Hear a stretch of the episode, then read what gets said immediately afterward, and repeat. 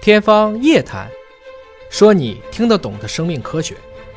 欢迎您关注今天的节目，我是向飞，为您请到的是华大基因的尹烨老师。尹烨老师好，哎，向飞同学好，尹烨老师怕痒吗？呃，要不要搁置你一下？主要是看谁 挠，啊对，这你个挠我可能不一定是痒， 是吧？ 对对呃，首先咱们说说痒这种感觉哈，一个是自己挠自己感觉不到痒，对吧？可能别人挠能感觉到痒。那么这个痒是从哪儿进化来的呢？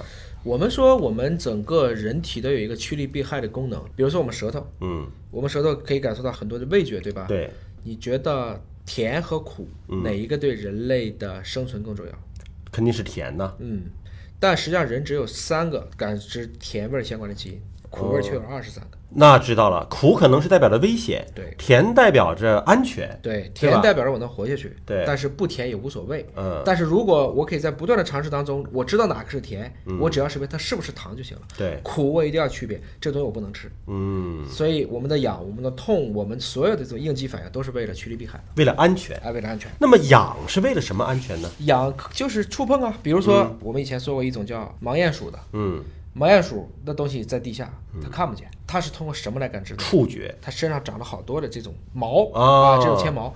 猫的胡须能干什么？也是一种触啊觉，还能去量动，对吧？对嗯实际上痒也是一样的，它就是在触觉上给你一些应激的信号，比如说一个毛毛虫突然掉下来了，嗯，它可能不疼，对因为疼对你来讲是一种能量很大的损失。，对，那对你来讲，你最经济的方式是怎么办？痒把它弹把它走，抬起去。哦对嗯那所以痒这种感觉对你来讲就最重要了，因为光碰你可能不足以引起你的感知，重视，疼又让你觉得这个能量消耗太大了，所以最好的方式就是痒。嗯，所以对于一些微小的可能的潜在的伤害，我们知道，如果说我们的祖先在野地里走，那么有一些毛毛虫也好啊，什么什么也好，它可能轻轻落到你身上，还没有进行遮咬你的时候，在那个时候感受到痒，是能够对我们的是个预警，对，对吧？是的哎，这是我们进化过程当中，我觉得我们已经非常怕痒了，因为我们非常怕一些虫子什么落到我们身上对。但还有一种痒跟这个是不一样的，啊，就比如说，可能猩猩也会有这种情况，嗯就互相搁置、互相这个瘙痒，那是一种愉悦的状态了，没错，是吧？？我们都知道，婴儿其实很喜欢就是这个抚触，猴子之间也会互相去抓狮子，包括狗啊，你挠猫，你挠它下巴壳，挠它肚它子，哦都很爽。呃，它也觉得它是很爽。这个痒跟那个毛毛虫落的那个痒不一样嗯那。个可能还不是痒、啊，那个就是一种触觉，舒适嗯啊，那是一种触觉、啊。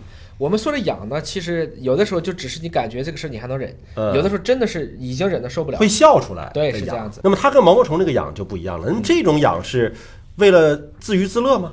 实际上是为了互相能取得对方的一种安全感、身心的愉悦。我生活在一个种群之间，彼此之间能有一种很好的沟通和交流，嗯让我自己也觉得更舒服。嗯，我们以前也聊过这么一个话题，就女性现在因为没法互相抓狮子了，就改成互相叨逼叨逼叨了。嗯，所以女性更喜欢聊天儿。互相慰藉，啊哎互相瘙痒。那么这就问题来了啊，标题的问题。那为什么就自己挠自己，它就不痒呢？因为你有准备，不光是不痒了，嗯，如果你就说好了今天这个事儿不疼，嗯你就可以忍着，对吗？就自己的意识力的控制。对你比如说打针，嗯如果正常人拿个钉子扎你，你肯定就跑了，对，但是我说打针你咋不跑啊？嗯，这道理是一样的做。好准备了。所以说也不能说自己挠自己就不痒，嗯自己挠自己也是能挠痒的，看你会不 会挠啊，也看你怎么挠。看你拿什么挠， 你你拿个羽毛挠和用自己手抠自己可能就不太一样。对，所以很多人其实最后是为了去感知一种随机性，嗯，他就要突然碰上这个事儿，他就会产生对应的应激反应。啊，我们今天虽然是个随意的聊天啊，还是参考了这个四本文章的 部分内容呢，也要感谢生物谷啊，参考了他们的部分的素材。那其实互相挠痒痒也是个很好的取悦方式，在今天来看啊，你嗯还是要有度啊，要不然这个，变成骚扰了。对对对，这个这就很麻烦了啊。感谢您关注今天的节目，下期节目时间我们再会。再会。